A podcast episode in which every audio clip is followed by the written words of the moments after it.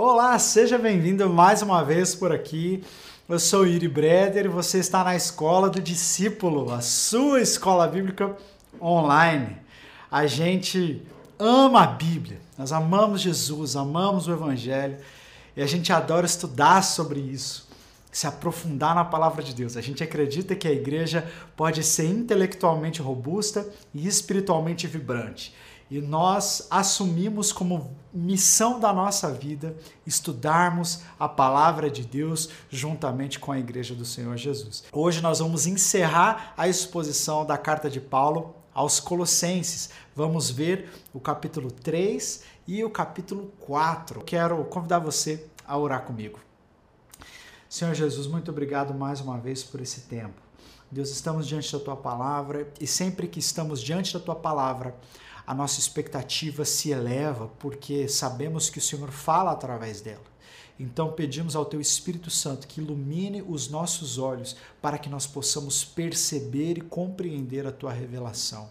Oramos por cada pessoa que está nos assistindo, onde quer que esteja, Senhor. A situação que for, que o Senhor possa estar visitando cada pessoa nesta hora Oramos, ó Deus, consagrando a Ti esse tempo de aula, que seja para a Tua glória e que seja do Teu agrado em primeiro lugar. É isso que nós oramos e pedimos. Em nome de Jesus. Amém. Então vamos para o texto bíblico. É... Vamos falar hoje sobre a verdadeira conversão.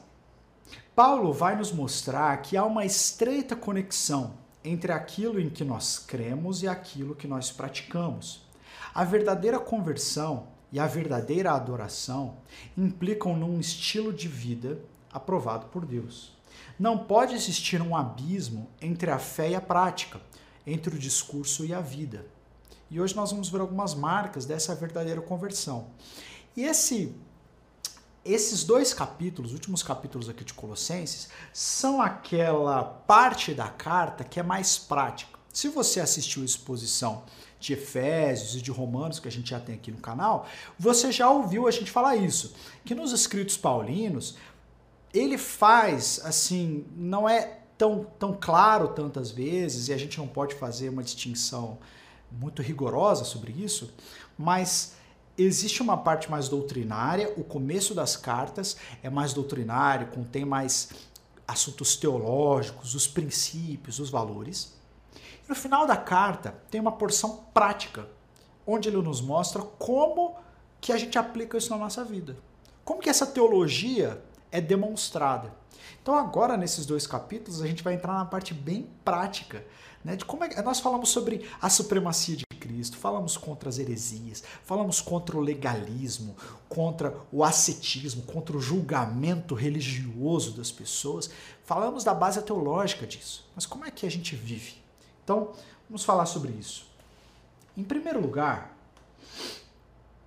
é, qual é a, a primeira marca que a gente vê aqui dessa verdadeira conversão? É a identificação com Cristo. Lá no versículo 1 até o versículo 4, nós lemos assim: Portanto, já que vocês ressuscitaram com Cristo, procurem as coisas que são do alto onde Cristo está assentado à direita de Deus. Mantenham o pensamento de vocês nas coisas do alto e não nas coisas terrenas, pois vocês morreram e agora a sua vida está escondida com Cristo em Deus. Quando Cristo, que é a sua vida, for manifestado, então vocês também serão manifestados com Ele em glória. Olha só que interessante. Eu até fiz uma separação aí em cores, é, quatro cores diferentes, mostrando quatro realidades dessa identificação com Cristo. Em primeiro lugar, ele fala que nós ressuscitamos com Cristo.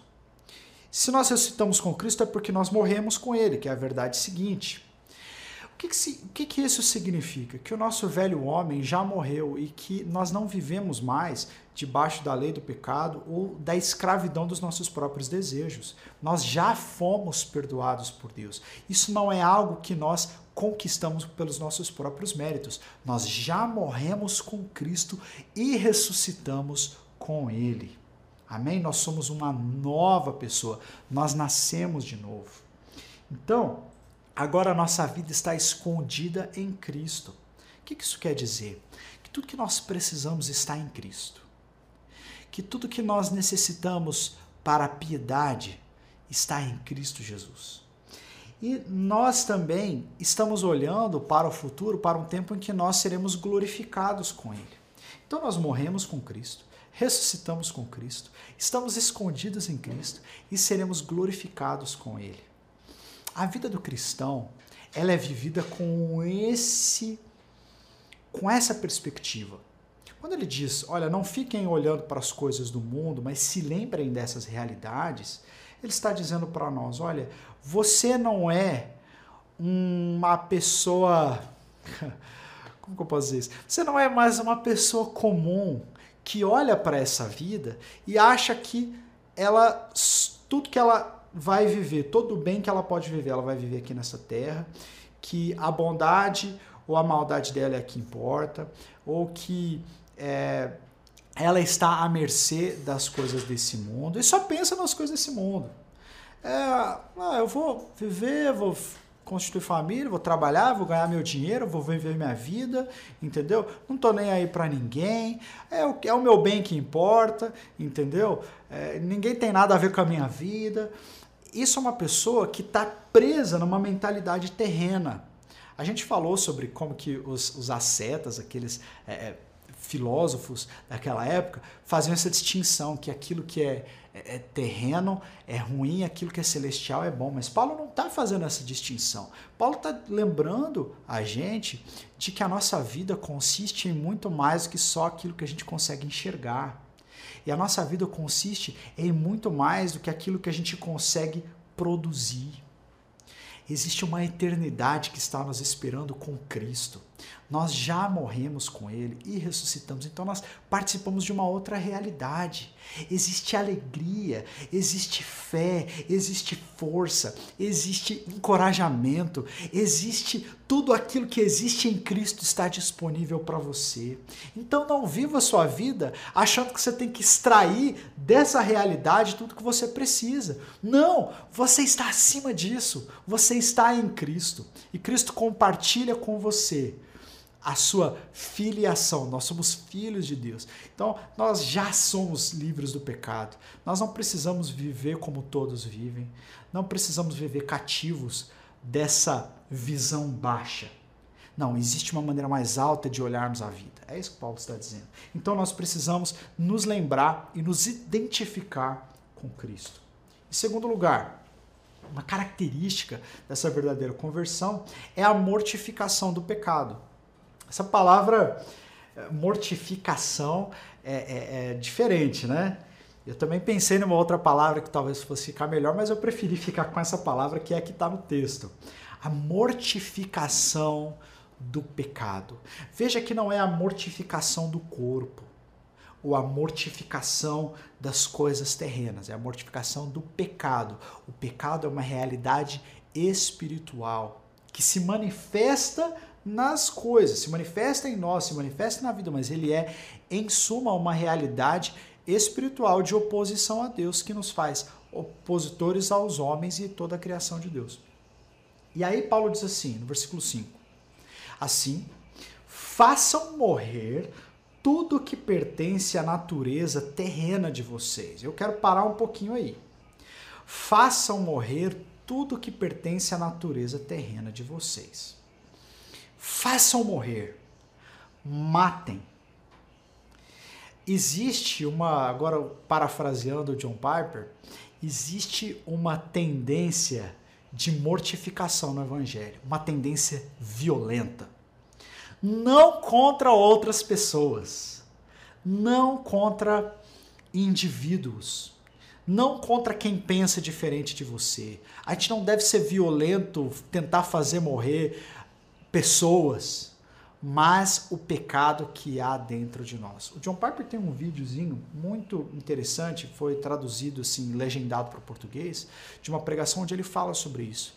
Ele fala que o cristão ele deve viver alerta. Assim como um soldado que está andando na floresta com a sua arma engatilhada e ele está atento aos inimigos que podem surgir e às vezes até o barulho de uma folhinha ele já vira e já está com aquela com a sua arma apontada. O cristão, ele deve viver de maneira consciente que o pecado muitas vezes está nos cercando.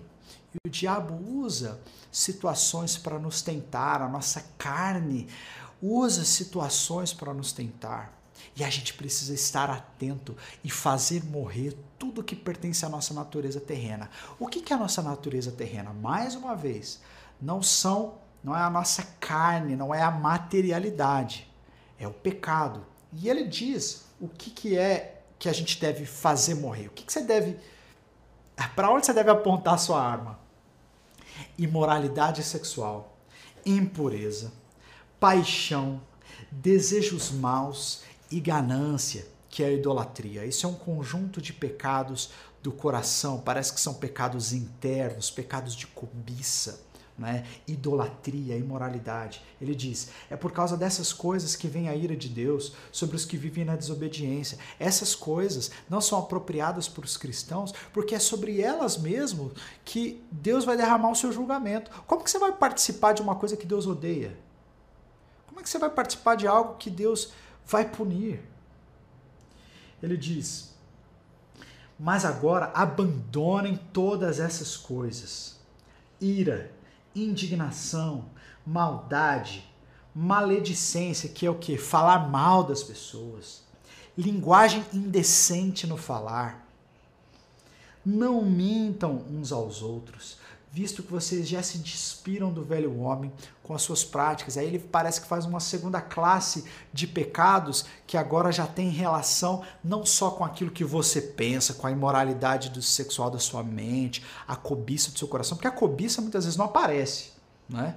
A ganância não aparece. A ganância muitas vezes ela é camuflada pelo desejo, não, eu vou trabalhar, vou, vou prosperar, mas muitas vezes existe uma raiz de ganância. Prosperar não é necessariamente ser ganancioso, mas a ganância pode se esconder atrás disso. O pecado da imoralidade muitas vezes está nos olhos das pessoas. Jesus falou sobre isso. Você olhar para uma mulher com intenção impura no seu coração, você já cometeu adultério. Ninguém viu a pessoa desejando o outro, mas ela desejou no coração. Então, os primeiros pecados, eles parecem que têm uma vertente mais interior, mais camuflada, que Deus pode ver, mas as pessoas não. Agora, essa segunda classe que ele fala aqui mais no versículo 8, versículo 9, parece que já são pecados que já tem, que já aparecem. A ira, a pessoa que é irada, as pessoas percebem que ela é irada. A maldade, a maledicência, falar mal das pessoas, não é uma coisa interna, é externa. A linguagem indecente no falar, a mentira, tudo isso a gente deve eliminar da nossa vida. Você deve eliminar. Então, você, como crente no Senhor Jesus, você deve buscar pureza, tanto interior quanto exterior. Amém? Não é só a exterior. E aí, às vezes você não se ira, não se indigna, não fala mal de ninguém, não usa linguagem indecente, mas lá no seu coração tá cheio de pecado né? Tinha um pessoal lá do seminário que eu fiz que falava assim que a pessoa tá cheia de pereba na alma, né? Não aparece do lado de fora, mas lá dentro só Deus vê a sujeira que tá, né? E às vezes as pessoas lutam contra esses pecados mais internos e tal, só que na verdade, na vida delas, elas falam assim: ah, Deus está preocupado com a pureza do meu coração. E só que Deus não está atento, não, não, se importa se eu falo ou não palavrão. Deus não liga para isso. Né? Deus não liga, ah, eu sou irado mesmo, isso está no meu sangue, faz parte do meu temperamento. Eu sou assim, não, não, não, não, não, não. Deus está olhando o interior, está olhando o exterior. Não existe dicotomia ou separação. Então, a gente poderia falar sobre cada um desses pecados aqui com abundância, né? Desde aqueles de moralidade sexual, impureza, desejos maus, ganância e também ira. A pessoa que vive em indignação, maldade, maledicência, linguagem indecente no falar. Paulo fala muito sobre os pecados da fala. Fica muito evidente aqui, né? São é, maledicência, linguagem indecente e a mentira, que é a mentira uns aos outros. Isso a gente deve abolir da nossa vida. Será que você está vivendo uma vida de verdade? Está mentindo? A sua vida é vivida nas sombras? A gente já falou sobre isso. Será que o seu WhatsApp, a sua vida oculta, pode ser exposta para todo mundo? Se as suas conversas fossem trazidas à tona, você se envergonharia das suas palavras?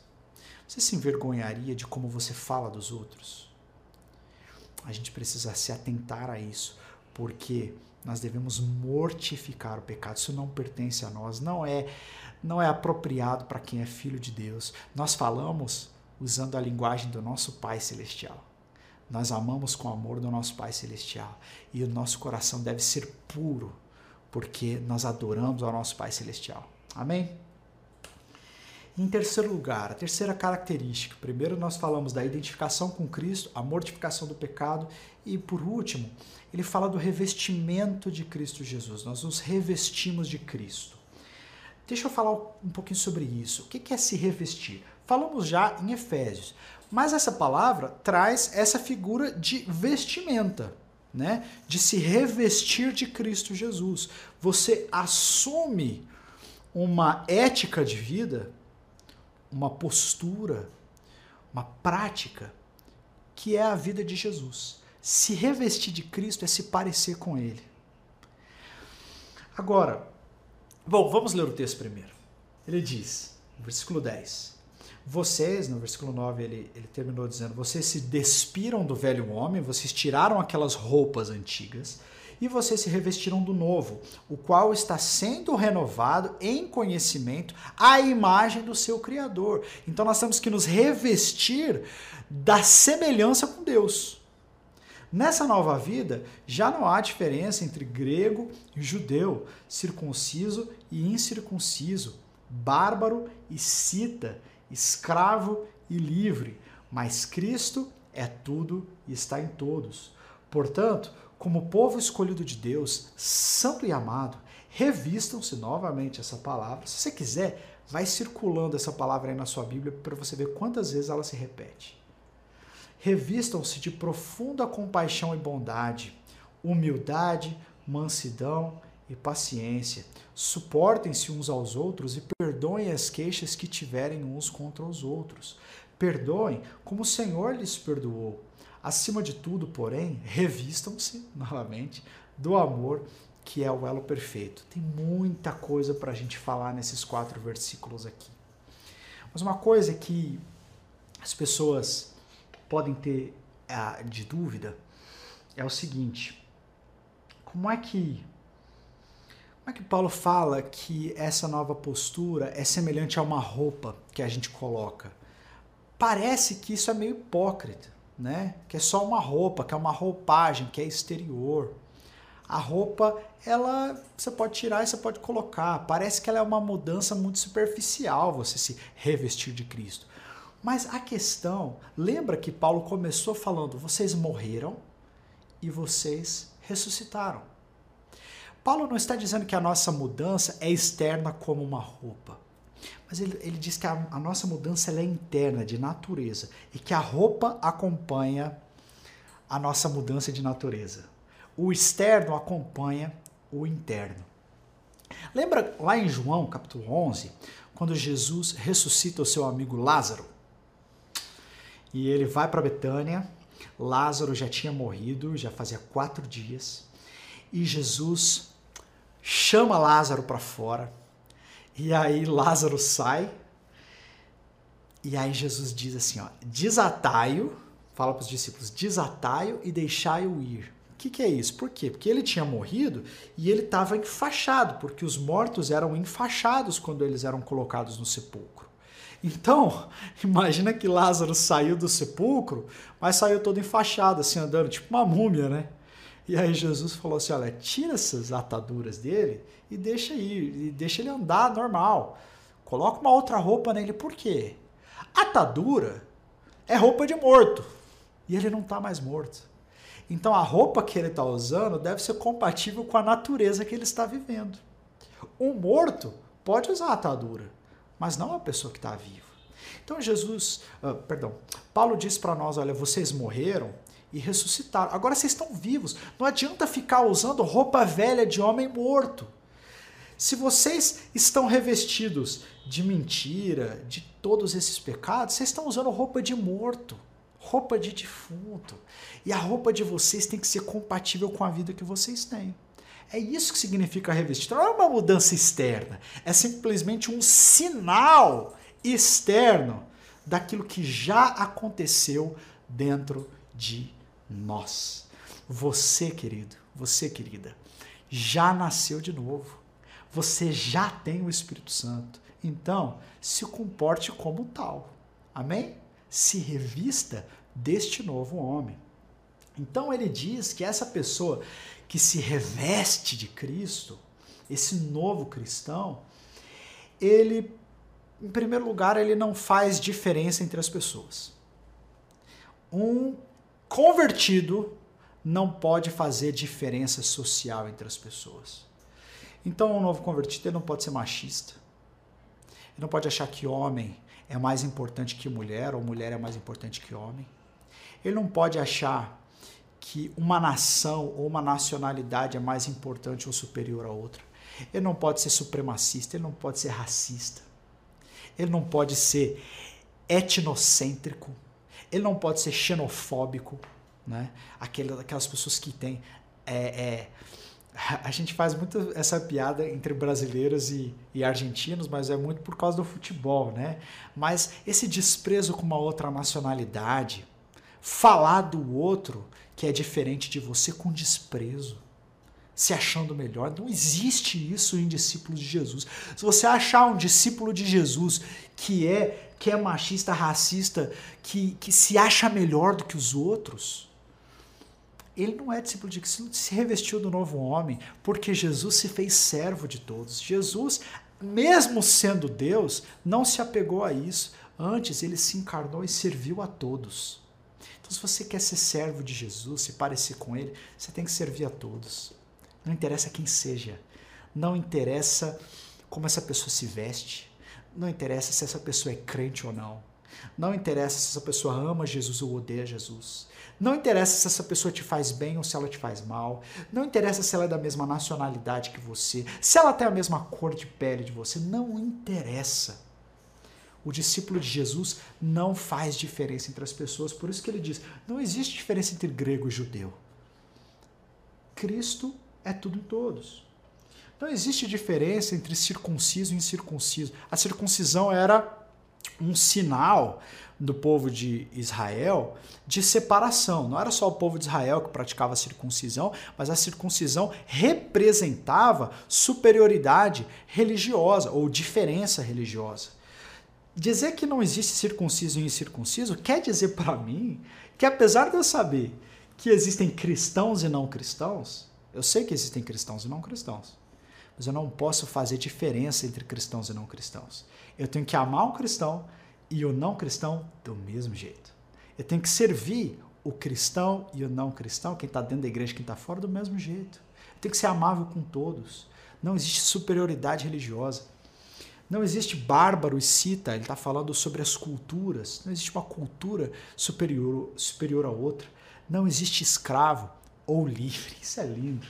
Isso é lindo. Apesar de na cultura haverem escravos naquela época e haverem senhores de escravos, ele está dizendo: olha, não há diferença entre os dois. O cristão não deve fazer diferença. E aí ele diz: como povo escolhido, santo e amado, revistam-se de compaixão, bondade, humildade, mansidão e paciência. Todas essas características são características que a gente derrama sobre as pessoas a gente pode derramar compaixão, bondade, mansidão, paciência, humildade. Como é que você tem se relacionado com as pessoas? Será que a sua vida está de acordo com a sua natureza, com a natureza de Cristo que está em você? Você está sendo bondoso, bondosa? Você está sendo humilde, acessível? Você ouve as pessoas com atenção? Você considera a opinião das pessoas? Tudo isso aponta para Jesus. Ele diz: suportem-se uns aos outros e perdoem as queixas que tiverem uns com os outros. Sabe por quê? Porque na vida a gente muitas vezes é, tem problemas de relacionamento e tal, mas quando isso acontecer, perdoem as queixas. Não interessa quem está certo quem está errado. Paulo não fala assim: olha, você que está certo na discussão, é, é, espere que, que o outro ele tem que te pedir perdão. E se ele pedir perdão, se arrepender, você perdoa. Não, não, não. Perdoa as queixas. Perdoa as queixas. Se alguém tem algo contra você, perdoa, serve a pessoa. Se você errou com alguém, vai lá, pede perdão. Mas não fiquem é, desconectados. O discípulo de Jesus, ele agrega, ele está unido. Ele diz: perdoem como o Senhor lhes perdoou. Então esse é o padrão. Eu só posso tratar alguém como Jesus me trata. Isso é duro, mas é a minha realidade, é a realidade do discípulo de Jesus. Eu só trato alguém como Jesus, como Deus me trata. Ah, mas eu já tive que perdoar muitas vezes essa pessoa. Pois é, pergunta para Deus quantas vezes ele já teve que te perdoar da mesma coisa. Então, nós não podemos reter perdão. Acima de tudo, porém, revistam-se do amor, que é o elo perfeito. Se nós amarmos as pessoas, todas essas coisas vão ser decorrentes disso. Então, vamos para alguns conselhos práticos. Deixa eu perguntar aqui para o meu contra-regra sobre o tempo da aula, porque eu tô. Tá, vamos lá. Vamos para alguns conselhos práticos que Paulo dá, então, é, sobre esse revestimento de Cristo. Ele diz que a paz de Cristo seja o juiz em seus corações. Versículo 15. Visto que vocês foram chamados a viver em paz como membros de um só corpo, sejam agradecidos. Esse versículo está dentro daquele versículo de relacionamento, de perdão e tal. E ele fala que a paz de Cristo seja o juiz entre vocês. Tem muita gente que usa esse versículo fora do contexto. Que falou assim: não, eu queria é, namorar a fulana, e aí é, é, Deus me deu paz no meu coração que eu tenho que namorar ela e, e, e Deus me confirmou, disse que a paz de Deus tem que ser o juiz no meu coração. Então Deus está me dando paz, eu vou fazer aquilo lá. Mas às vezes é um relacionamento todo torto, todo errado. E a pessoa está simplesmente justificando um desejo que ela tem, uma vontade, falando, Deus me deu paz. Não tem nada a ver com esse versículo. Esse versículo está dizendo que a paz de Deus tem que ser o juiz entre duas pessoas que estão brigando, duas pessoas que têm queixas uma contra as outras. Então, quem vai ser o juiz? A paz de Deus. Deus vai trazer paz entre estes corações. É isso que o versículo quer dizer. Porque nós fomos chamados a viver em paz. Então, temos que ter paz nos nossos corações, somos membros de um só corpo. E aí ele diz: e sejam agradecidos. Habite ricamente em vocês a palavra de Cristo ensinem e aconselhem-se aconselhem-se uns aos outros com toda a sabedoria e cantem salmos, hinos e cânticos espirituais com gratidão a Deus em seus corações. Nessa porção aqui que eu destaquei como azul do texto, ele fala sobre o tipo de linguagem que a gente tem que ter e a fonte dessa linguagem. Ah, sabe, lembra aquele versículo que Jesus fala que a boca do homem fala do que o seu coração está cheio?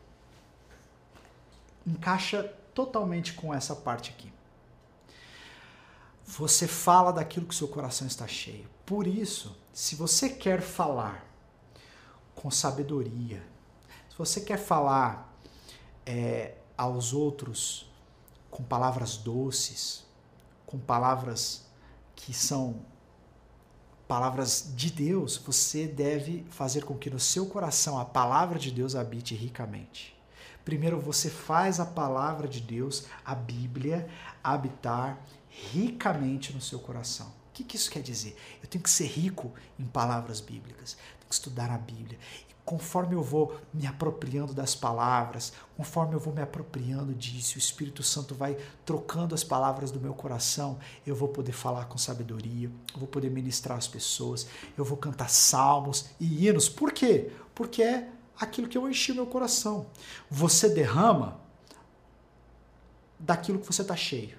Se você estiver cheio de só músicas que não honram a Deus, e de palavras e de conversas e relacionamentos e filmes e, e conteúdos que não honram a Deus, é isso que você vai derramar sobre as pessoas. Se você se encher de texto bíblico, se você se encher de músicas que adoram a Deus, se você se encher de conteúdos que agregam, é isso que você vai derramar sobre as pessoas. Tudo o que fizerem, seja em palavra ou em ação, façam-no em nome do Senhor Jesus, dando por ele, dando por meio dele graças a Deus Pai. Olha a vida concentrada em Deus, a vida que exalta Jesus, Cristo acima de tudo. Tudo que eu fizer, seja em palavra ou em ação, eu tenho que fazer em nome de Jesus. Será que você pode fazer o que você está fazendo em nome de Jesus? Hum, aí pega, hein? Será que tudo que você faz na sua vida você pode fazer? Não, isso aqui eu faço em nome de Jesus, ou seja, Jesus aprova, Jesus assina embaixo. Se você não pode fazer em nome de Jesus, não faça. Amém? Aí, nos versículos 18 a 21, eu não vou me delongar tanto porque nós já expomos e parece que houve um Ctrl-C, Ctrl-V com a carta aos Efésios. Até na ordem que esses conselhos aparecem, são nas relações humanas mais próximas, de família. Ele diz: Mulheres, sujeitem-se aos seus maridos como convém a quem está no Senhor. Nós falamos já sobre submissão feminina. Se você é, quer assistir essa aula, foi a aula que eu ministrei inclusive com a minha esposa, com a Carol. Volta lá na exposição de Efésios e vê sobre submissão das mulheres. Ele diz: Maridos, amem as suas mulheres e não as tratem com amargura, não as tratem com dureza, não as tratem de maneira rude. Né? Ame as suas mulheres. Filhos, Obedeçam aos seus pais em tudo, porque isso agrada ao Senhor. E pais, não irritem os seus filhos, para que eles não desanimem. Um conselho para a família. Final, ele diz: escravos, obedeçam em tudo aos seus senhores terrenos. Mais uma vez, outro tema de Efésios voltando aqui não somente para agradar os homens quando eles estão observando. Você que trabalha, você que tem um chefe, você deve trabalhar como se você estivesse trabalhando para o Senhor Jesus e não só quando o seu chefe está olhando. Com sinceridade de coração. Tudo que vocês fizerem, tudo que vocês fizerem, façam de todo o coração, como para o Senhor e não para, não para os homens, sabendo que vocês receberão do Senhor a recompensa da herança. É a Cristo, o Senhor, que vocês estão servindo. Olha que interessante isso, né? Paulo muda essa referência. Lembra que ele falou assim: lembrem-se das coisas do alto, foquem-se nas coisas do alto e não nas coisas terrenas. Às vezes a gente pode se enganar com a nossa situação terrena. Não, nós temos um Senhor que não é o nosso chefe terreno, é o Senhor Jesus. Nós temos um dono, nós temos alguém que está vendo o que nós estamos fazendo, nós temos alguém que vai nos dar um futuro maravilhoso. E isso não vem das pessoas, vem do Senhor. Então, muito interessante isso. Ele diz: quem cometer injustiça receberá de volta a injustiça, e não haverá exceção para ninguém. Por que, que ele está dizendo isso?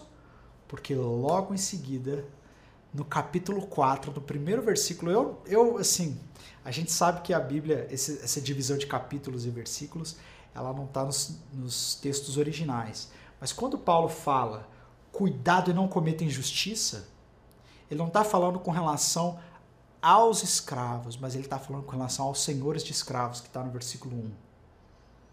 Ele diz. Perdão. No versículo. É isso mesmo, falta o versículo 1 aqui. Ele diz, versículo 3: Ao mesmo tempo, orem também por nós, para que Deus abra uma porta para a nossa mensagem, a fim de que possamos proclamar o mistério de Cristo pelo qual estou preso. Orem para que eu possa manifestá-lo abertamente, como me cumpre fazê-lo. Paulo começa a se despedir dos irmãos colossenses. Deixa eu só abrir o versículo que não foi para o slide aqui rapidinho. É... No último capítulo, Paulo começa a se despedir das pessoas e começa a dar algumas instruções, começa a citar o nome de algumas pessoas, é bastante interessante. No versículo 1 do capítulo 4, se você abrir aí a sua Bíblia, você vai poder acompanhar. Acabou não indo para o slide. Mas ele diz assim: Senhores, deem aos seus escravos ou aos seus servos o que é justo e direito, sabendo que vocês também têm um Senhor no céu.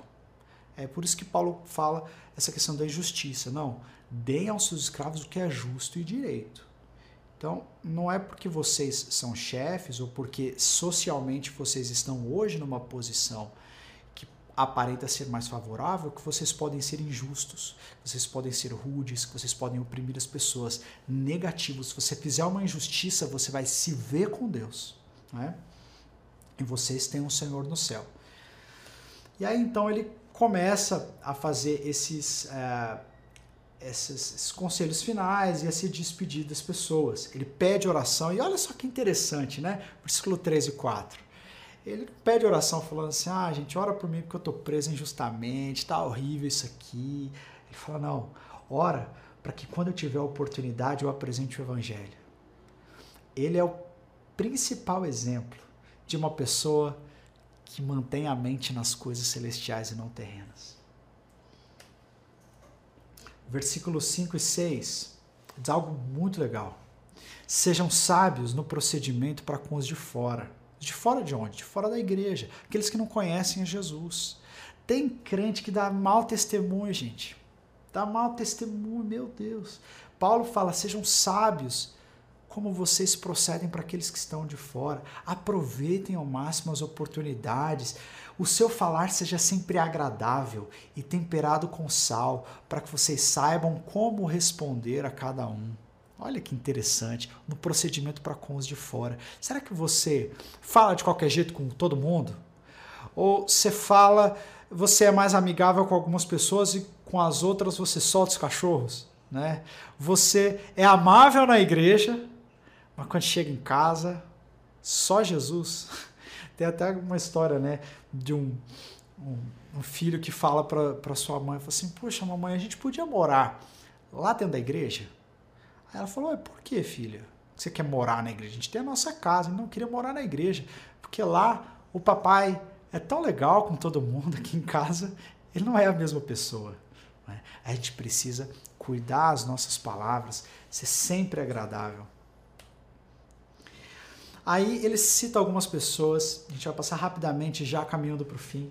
Ele diz: Tíquico lhes informará todas as coisas ao meu respeito. Ele é um irmão amado, ministro fiel e cooperador no serviço do Senhor. Eu envio a vocês precisamente com o propósito de que vocês saibam tudo o que se passa conosco e para que ele fortaleça os seus corações. Ele irá com Onésimo, fiel e amado irmão, que é um de vocês. Ele é daí. Eles irão contar-lhes tudo o que está acontecendo aqui. Nós já falamos sobre isso.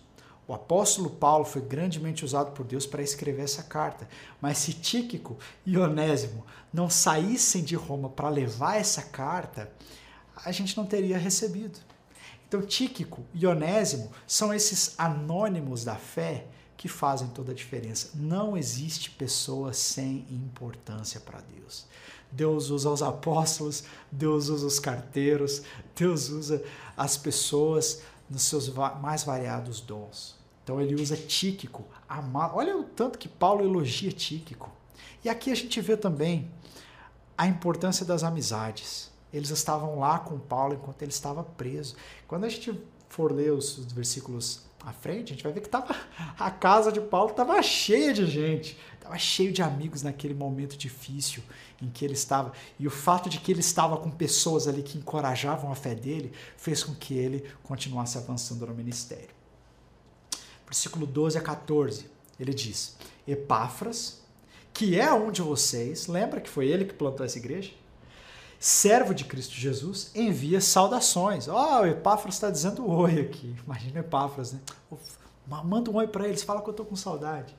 Ele está sempre batalhando por vocês em oração. Lembra que nós falamos disso há duas aulas atrás? Como que a oração muitas vezes se torna uma luta e uma batalha, não porque a oração é difícil, mas porque quando nós intercedemos, nós entramos em aliança com Deus pelo cumprimento da vontade dele na vida das pessoas. E muitas vezes o inferno se levanta contra nós, mas nós guerreamos em oração. Ele ora por vocês para que vocês, como pessoas maduras e plenamente convictas, continuem firmes em toda a vontade de Deus. Epáfras plantou aquela igreja e continuou orando por eles. Dele dou testemunho de que ele se esforça muito pelo, por vocês e pelos que estão em Laodiceia em, e em Hierápolis, que são aquelas duas cidades que ficavam próximas ali de Colossos. Lucas, o médico amado, e Demas enviam saudações. Mais duas pessoas que estavam lá na casa. Lucas, que escreveu o Evangelho de Lucas, ele era médico, por isso que ele é dito o médico amado, e Demas, um discípulo de Paulo, também estão dizendo oi para vocês. Aí ele diz, versículo 15: Saúdem os irmãos de Laodiceia, bem como Ninfa e a igreja que se reúne na casa dela. Então agora a gente pode saber que lá na cidade de Laodiceia tinha um pequeno grupo, uma célula, uma igreja na casa de uma irmã chamada Ninfa. Né? Então ele está dizendo: olha, manda um abraço para a Ninfa e para a igreja que se reúne lá na casa dela. E olha esse versículo que eu destaquei aqui, que interessante. Depois que essa carta for lida entre vocês, façam que ela seja lida na igreja dos Laodicenses e que vocês igualmente leiam a carta de Laodiceia. Oh, peraí, tem uma carta aos Laodicenses? Paulo diz que sim. Paulo enviou uma carta para os crentes de Laodiceia, mas ela não está na Bíblia. Ela aprove a Deus que ela não fosse preservada. Então, eh, nós sabemos que Paulo escreveu mais coisas do que chegou para nós. Nós sabemos que ele escreveu mais cartas aos coríntios do que só as duas, por exemplo e que houve essa carta aos crentes de Laodiceia. Mas isso mostra como que essas cartas eram feitas, apesar de tratarem de problemas locais, elas eram escritas com o objetivo que fossem circulares, né? Então que fossem lidas em outras igrejas. Eu fico muito curioso para saber o que é que tinha nessa carta aos crentes de Laodiceia. E aí, os últimos dois versículos. Ele diz: Digam a Arquipo. Cuide em cumprir o ministério que você recebeu no Senhor. Aí eu fico pensando, aí, isso aí é, sou eu, gente, na minha cabeça. Imagina a igreja toda reunida lá, e já no finalzinho da carta, um recado específico para uma pessoa. Digam a Arquipo, cuide em cumprir o ministério que você recebeu no Senhor. Imagina a vergonha que ele deve ter ficado, rapaz, o Paulo me citou aqui. Eu não sei se isso, isso é, parece uma palavra de encorajamento, tipo assim, Arquipo, cuide em cumprir aquilo que você recebeu do Senhor. Uma palavra profética, uma palavra de encorajamento, não é? E muitas vezes a gente precisa dizer isso para as pessoas. Paulo disse isso para Arquipo, Arquipo, olha, eu sei que você está passando, ou não sei o que você está passando, não sei qual é a sua situação de vida, mas seja fiel ao Senhor. E eu digo para você que está assistindo esse vídeo, eu não conheço você, não sei o que você está passando, muito provavelmente, não sei aonde você mora, não sei de qual igreja você é, mas uma coisa eu posso te dizer está na Bíblia. Cuide em cumprir aquilo que você recebeu como mandamento do Senhor cumpra a sua vocação, cumpra o seu chamado, não desista, não entregue os pontos, não abra mão. O Senhor te escolheu, te chamou.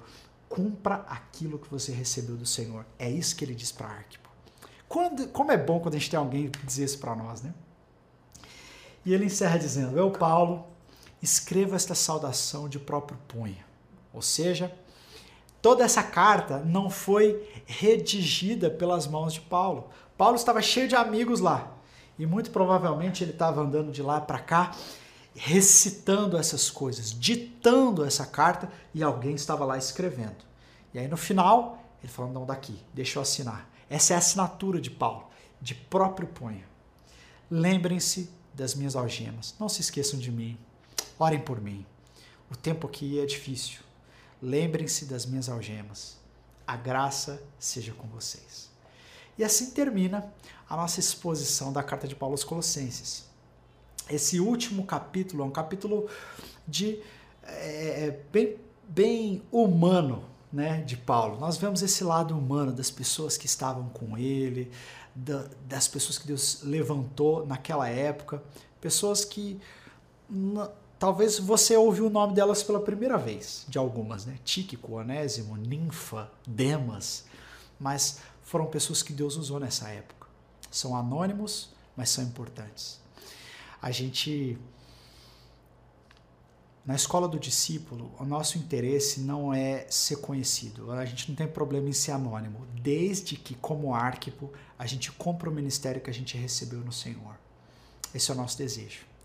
Eu espero que você tenha gostado dessa exposição a Colossenses. Acima de tudo, tudo aquilo que você fizer, faça em nome de Jesus. Amém, gente? Que Deus abençoe vocês e até a próxima aula.